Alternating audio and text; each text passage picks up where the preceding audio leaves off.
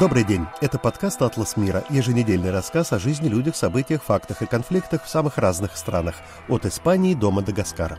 С вами автор «Атласа мира» и обозреватель «Радио Свобода» Александр Гостев. Расколотая страна. Насколько опасные потрясения ждут Испанию? Королевство Испания сейчас переживает один из наиболее тяжелых общественно-политических кризисов в ее новейшей истории – Акции протеста в испанских городах каждую неделю собирают уже до миллиона участников. Это случилось после того, как глава испанских социалистов Педро Санчес, в последние годы возглавлявший правительство, чья испанская социалистическая рабочая партия летом проиграла общие выборы правой оппозиции, внезапно некоторое время назад заключил сделку с находящимися под судом и в эмиграции лидерами сепаратистов Каталонии. После чего при голосовании в парламенте ему удалось, несмотря на прежнее поражение на выборах, все же получить большинство голосов, и теперь он вновь сформирует кабинет министров и останется во власти. Насколько в целом расколотым оказалось испанское общество из-за последних событий? Грозят ли Испании политический коллапс, развал и балканизация, как предостерегают все противники Педро Санчеса, обвиняющие главу правительства не больше не меньше, как в государственной измене. Каковы подробности этой сделки, которую Санчес заключил с Карлесом Пучдемоном, лидером сепаратистов Каталонии?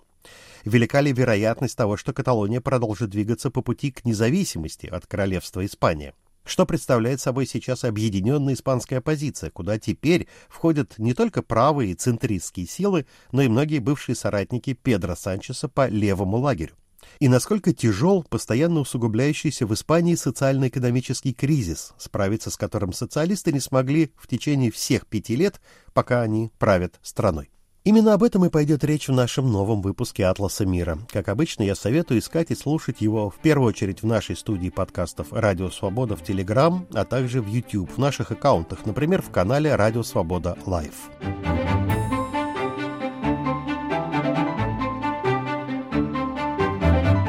Немного напомню историю. В июне 2017 года местное правительство автономного сообщества Каталония во главе с политиком Карлесом Пучдемоном назначило референдум о независимости.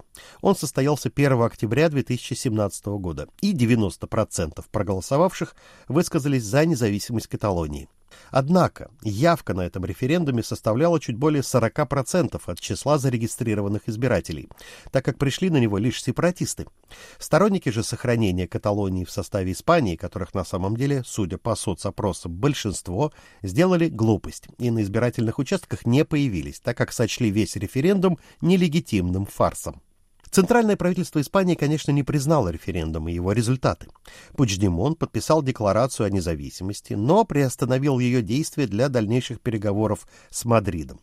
21 октября 2017 года тогдашний глава испанского правительства Мариано Рахой приостановил автономию Каталонии. Пучдемон не признал законность всех этих решений и сбежал в Бельгию. Пока что ему удавалось избежать экстрадиции в Испанию. Однако многие его соратники по движению за независимость Каталонии были судимы и посажены за решетку в Испании. И вот сейчас, в середине ноября, все еще исполняющий обязанности премьер-министр Испании социалист Педро Санчес вдруг объявил о намерении бороться за создание нового правительства при поддержке партии каталонских сепаратистов во главе с Карлесом Пучдемоном. Разумеется, испанская оппозиция сочла эту сделку унизительной пакет договоренностей между Санчесом и Пучдемоном включено условие о предоставлении полной амнистии бывшим руководителям сепаратистских акций за независимость Каталонии в 2017 году. В итоге 16 ноября этого года Педро Санчес все же получил поддержку большинства членов парламента для формирования нового правительства. За кандидатуру Санчеса проголосовали 179 депутатов, в том числе представители каталонских сепаратистов. Их голоса оказались решающими. Представители либерал-консерваторов и правые депутаты в общей сложности 171 человек проголосовали против.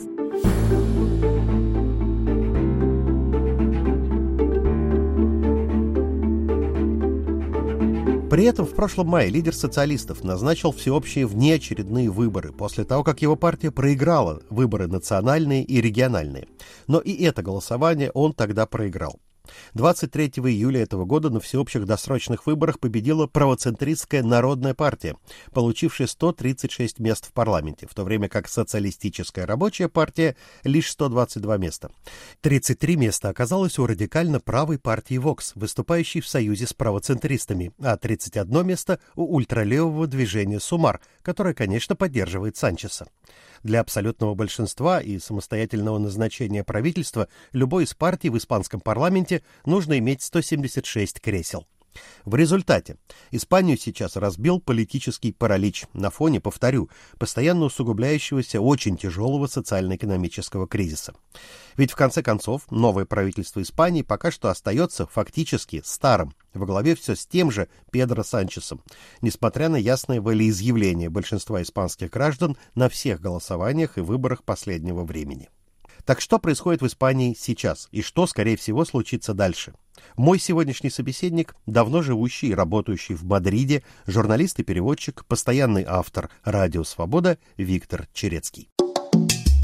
Насколько в целом расколотым оказалось испанское общество из-за всех последних событий? Испанское общество всегда было расколото на правых и левых в течение десятилетий. Хотя испанцы очень любят поговорить о примирении. Да, действительно, было определенное мирное существование между правыми и левыми в течение многих лет.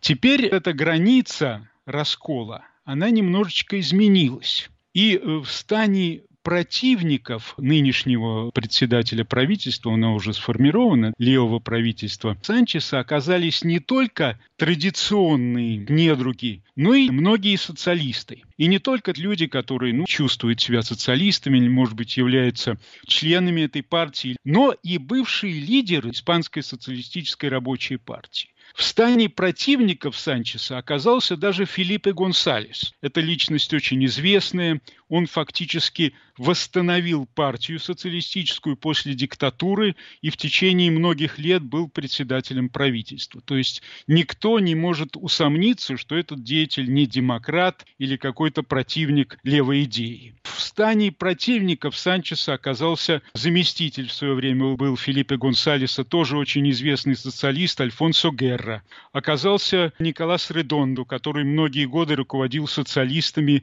в стране басков. Ну и, конечно, как я уже сказал, десятки тысяч тех, кто обычно голосует за левых, за соцпартию. В этом, кстати, мы можем убедиться, посмотрев на цифры участников последних манифестаций. Вы понимаете, антиправительственные манифестации против правительства социалистов было в последние годы довольно много. Но они собирали либералов, консерваторов, и где-то это были ну, на уровне 50 тысяч, самое большое 100 тысяч человек. Теперь на манифестации, которые проводятся в Мадриде, скажем, собирается до миллиона человек. И, разумеется, это не только правые, это и люди левых убеждений.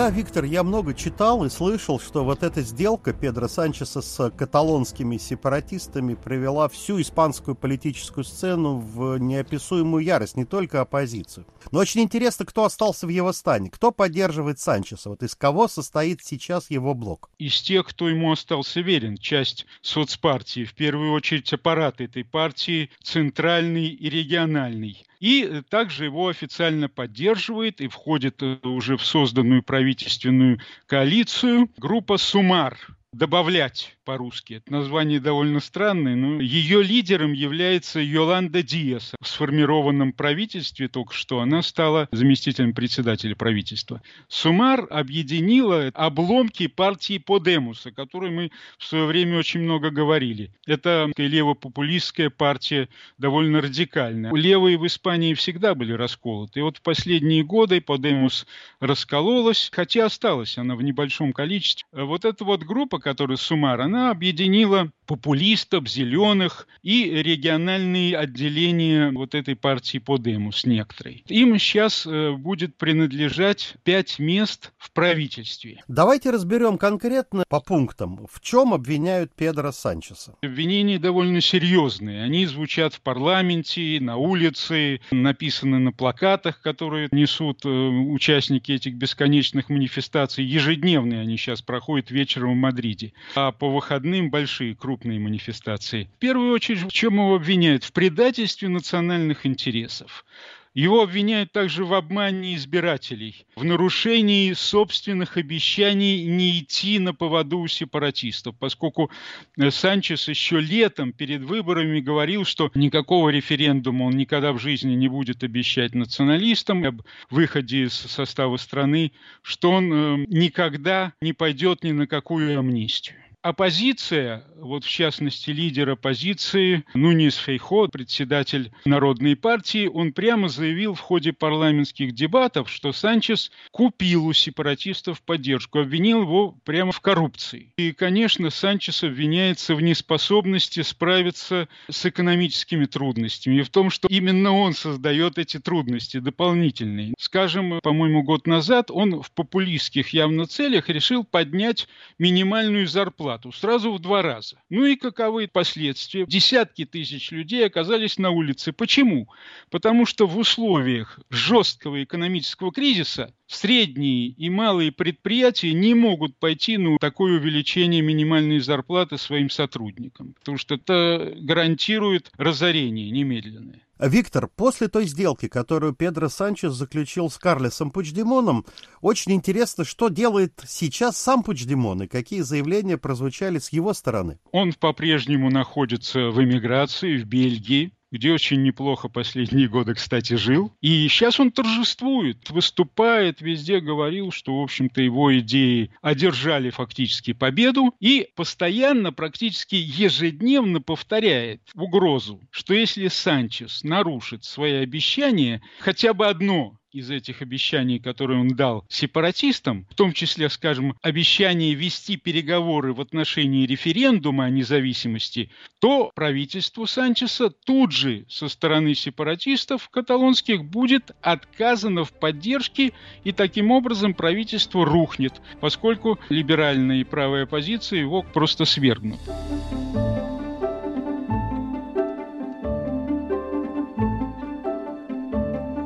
Велика ли вероятность того, что теперь, после всех этих событий, Каталония или, скажем так, каталонские сепаратисты, потому что сама Каталония это расколота очень по этому вопросу, продолжат двигаться по пути к реальной независимости от королевства Испания? Ну, естественно, двигаться Каталония, безусловно, будет по этому пути. В этом смысл и договоренности, который Пучдемон достиг с Санчесом. Вопрос, чем все это закончится. И пока никто не может на этот вопрос ответить, потому что просто боятся ответить. Потому что конец может быть весьма печальным. Есть такой термин, который упоминает э, оппозиция особенно часто. Это балканизация страны. Что Испания может э, превратиться в очередную Югославию, то есть развалиться на части. Мы знаем, какие были последствия у развала Югославии. Еще такое ужасное событие было 9 ноября, кажется, в Мадриде. Было совершено покушение на Олега Видаля Куадраса. Пожилой уже человек, известный политик. Он получил огнестрельное ранение в лицо. А кто он такой? Он возглавлял же отделение оппозиционной правоцентристской народной партии в Каталонии, но был еще и одним из основателей такой радикально правой партии Вокс. И он одним был из тех, кто наиболее сильно критиковал все эти предложение об амнистии каталонским сепаратистам, он называл это позорным пактом, который превратит Испанию в тоталитарную тиранию. Каковы подробности этого покушения? В заявлении Квадроса нет ничего оригинального. То, что он сказал, ежедневно говорят миллионы испанцев, открыто совершенно. Страна, где исполнительная власть творит, что хочет, где она подминает под себя судебную власть, где игнорируется мнение миллионов граждан, выходящих на манифестации, голосующих, игнорируется, где нарушается Конституция, это и есть подобие тирании. Это, я вам повторяю, говорят и в парламенте, говорят и на митингах, говорят в барах, об этом пишут в газетах. Так что за вот это вот осуждение, за высказывание против Санчеса, конечно, в политика никто не стрелял. Это однозначно. Теперь за что могли в него выстрелить? Сам Квадрос буквально на второй день выразил предположение, что это могли сделать какие-то проиранские силы, потому что он в последние годы поддерживал активно довольно-таки э, антииранскую оппозицию. И иранцы его включили в какие-то списки врагов Ирана, там выступили с угрозами. И э, буквально сегодня пришла информация о том, что на юге страны арестованы три человека, якобы связаны с этим покушением. И было сказано также, что эти люди, их уже проверили, они никаким образом с Ираном не связаны.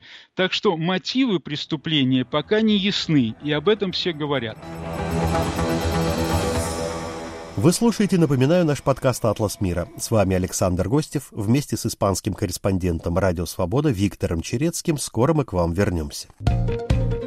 Самые интересные дискуссии из соцсетей. Подкаст «Цитаты свободы». Каждый понедельник и четверг я, Аля Пономарева, пересказываю вам самые важные дискуссии, чтобы вы могли не тратить время на чтение Фейсбука и просмотра Ютуба. Слушай подкасты «Радио Свобода» в iTunes, на Google Podcast, в Яндекс Music, в Castbox и Spotify. Подкасты «Радио Свобода». А теперь с вами вновь подкаст «Атлас мира» и его автор Александр Гостев. Мы вместе с работающим в Мадриде журналистом Виктором Черецким продолжаем разговор о тяжелом социально-политическом кризисе, постигшем сейчас Испанию.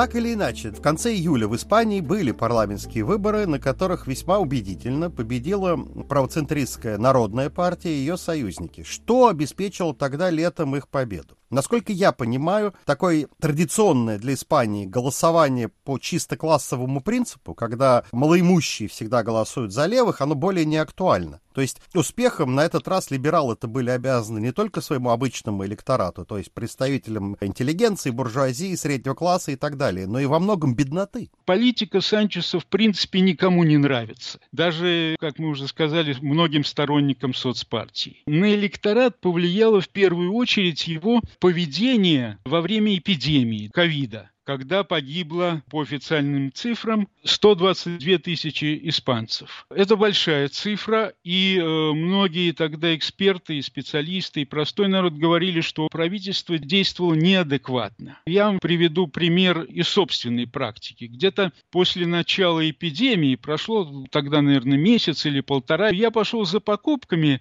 в магазинчик небольшой и увидел, я уже был тогда в маске, в перчатках, но продавец и владелец этого магазина был и без маски, и без перчаток. Это мой давний знакомый, я его спросил, а, собственно, почему ты без маски? Он мне вытащил бумагу официальную из Министерства здравоохранения, в которой черным по белому было написано, что одевать маски работникам торговли запрещается. Вот это вот первое непонятное совершенно действие властей. Второе. Руководить борьбой с эпидемией поставили господина некоего по фамилии Фернандо Симон во Франции, в Германии, в других странах. Ставили э, руководить э, борьбой э, с эпидемией каких-то академиков, каких-то видных ученых. А здесь назначили активиста соцпартии. Человека, который даже не имел законченного высшего образования. К тому же этот господин увлекался серфингом. Он в разгаре эпидемии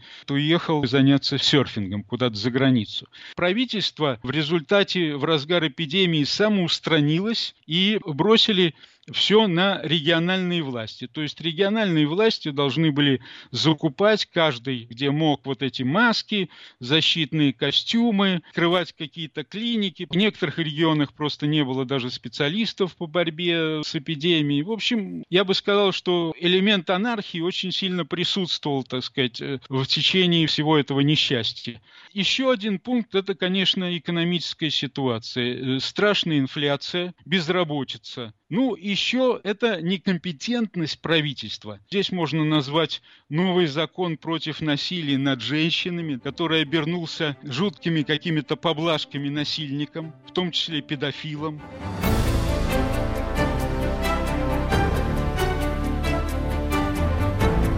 Виктор, но я думаю, что все-таки для большинства испанцев сегодня инфляция, сокращение рабочих мест, вообще экономические проблемы – это самая болезненная тема. Вот насколько по вашему личному опыту все катастрофично. Как это проявляется? В ценах на продукты, там, на покупку и аренду жилья, на электроэнергию, на топливо для автомобилей и так далее. Санчеса еще оппозиция обвиняет во лжи его правительства. Потому что официально инфляция составляет 3,5%. Да, немного. Но масло оливковое и все остальные продукты, овощи, фрукты, цена на них выросла дико. Бутылка масла стоила до начала инфляции 2,5 э, евро. Сейчас эта бутылка стоит 10 евро. Это не 3,5%. Бананы и помидоры, в чем я тоже убедился недавно, в Германии, испанские бананы и помидоры, поступающие в Германию, они там стоят дешевле, чем в Испании сейчас. Хотя э, в Германии зарплата и уровень жизни значительно выше.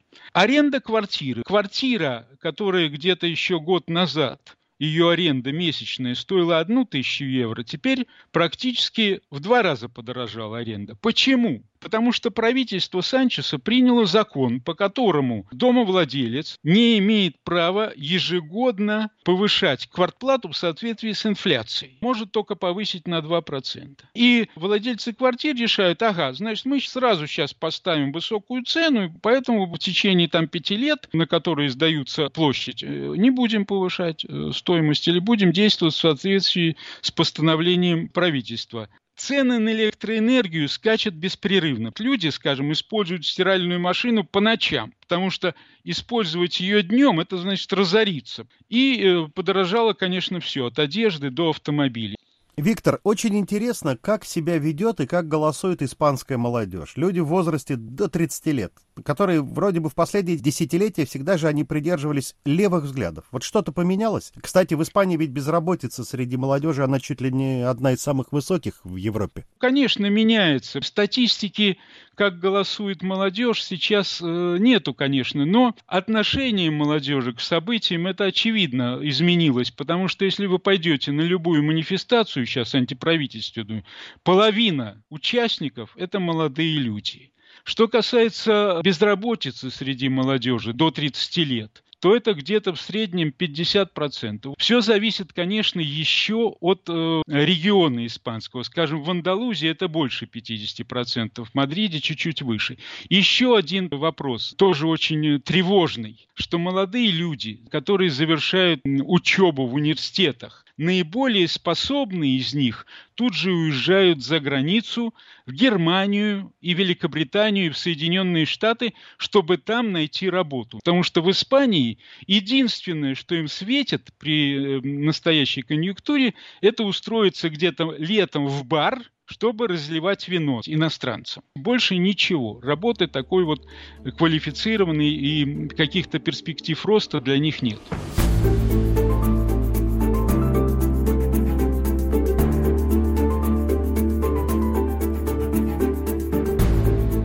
Еще очень-очень важный вопрос. Волнуют ли испанских избирателей при их выборе вопросы внешней политики? Сейчас весь мир следит уже за двумя большими страшными войнами в Украине и на Ближнем Востоке. Конечно, вопросы внешней политики очень волнуют испанцев, особенно интеллигенцию. Испанские левые, в частности правительство, поддерживают палестинцев. Санчес без конца, чуть ли не каждый день он выступал, и вместо того, чтобы говорить о катастрофе внутренней, он без конца осуждал Израиль. Это, конечно, многим людям не нравилось. Либералы тоже, в общем, неприятно им, конечно, они об этом говорят. Многочисленные жертвы среди мирного населения Палестины, им не нравится, но они все же поддерживают Израиль как жертву агрессии со стороны радикальных группировок. Каковы программы обоих противостоящих сейчас в Испании друг другу политических блоков и левого, и правого в дальнейшей внешней политике? Какой они видят дальнейшую внешнюю политику Испании? В первую очередь в отношении НАТО, России, Украины, израильско-палестинского конфликта там и так далее. НАТО и Украину, Александр, поддерживают и социалисты, и правые. Вы знаете, что испанское правительство, вот это вот социалистическое правительство, оказывало и оказывает помощь Украине,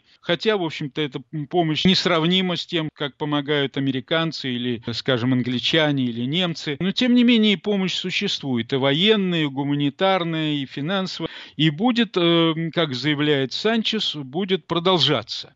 Ну, правда, тут надо маленькую оговорку сделать, что ультралевые из его правительства, они против. Э, ну, они не против, чтобы оказывать Украине гуманитарную помощь, но они против военной помощи, считают, что якобы, так сказать, это делать не следует, потому что это только разжигает конфликт. Но они строят из себя неких э, пацифистов. Ну, естественно, и в дальнейшем против НАТО в Испании высказываются только ультралевые, обычные и социалисты, и, естественно, либералы, и правые всегда поддерживают членство Испании в НАТО и политику НАТО. И, кстати, Евросоюза тоже. Ну, а в отношении России-то они высказываются, что-то делать они предлагают? В отношении России сейчас негативные отношения. И официальные, и правительство и бывшего, и который сейчас э, создается, поскольку, в общем, оно создается на основе прежнего правительства, отношения к России негативные. Хотя испанцы продолжают покупать э, сжиженный газ российский. Критикуется, естественно,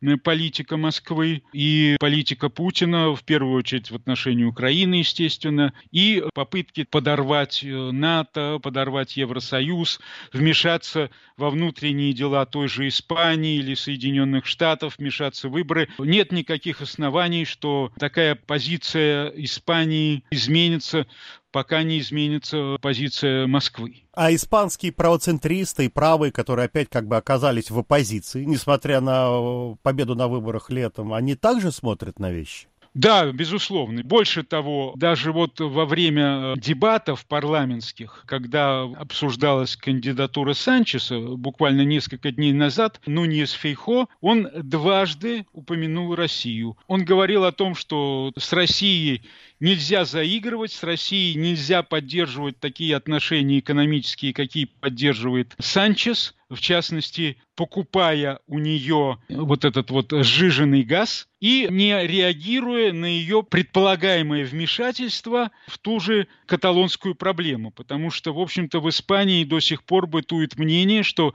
в ходе событий 2017 года, когда э, Каталония в одностороннем порядке объявила независимость, то там присутствовала рука Москвы. То есть Россия в какой-то степени способствовала этому провозглашению э, независимости одностороннему. Напоминаю, что это было мнение живущего и работающего в Мадриде журналиста и переводчика, постоянного автора «Радио Свобода» Виктора Черецкого. Спасибо, что были с нами. Наш подкаст «Атлас мира» всегда можно найти, скачать и послушать на самых разных платформах. Еще раз напомню, от Spotify и Apple Podcasts или Google Podcasts до, собственно, нашего сайта свобода.орг. Ищите специальную студию подкастов «Радио Свобода» в Телеграме и наши каналы в YouTube. Звукорежиссер этого выпуска Юлия Голубева. А я, Александр Гостев, с вами прощаюсь на некоторое время. Всего доброго, не болейте и мира нам всем. Студия подкастов «Радио Свобода».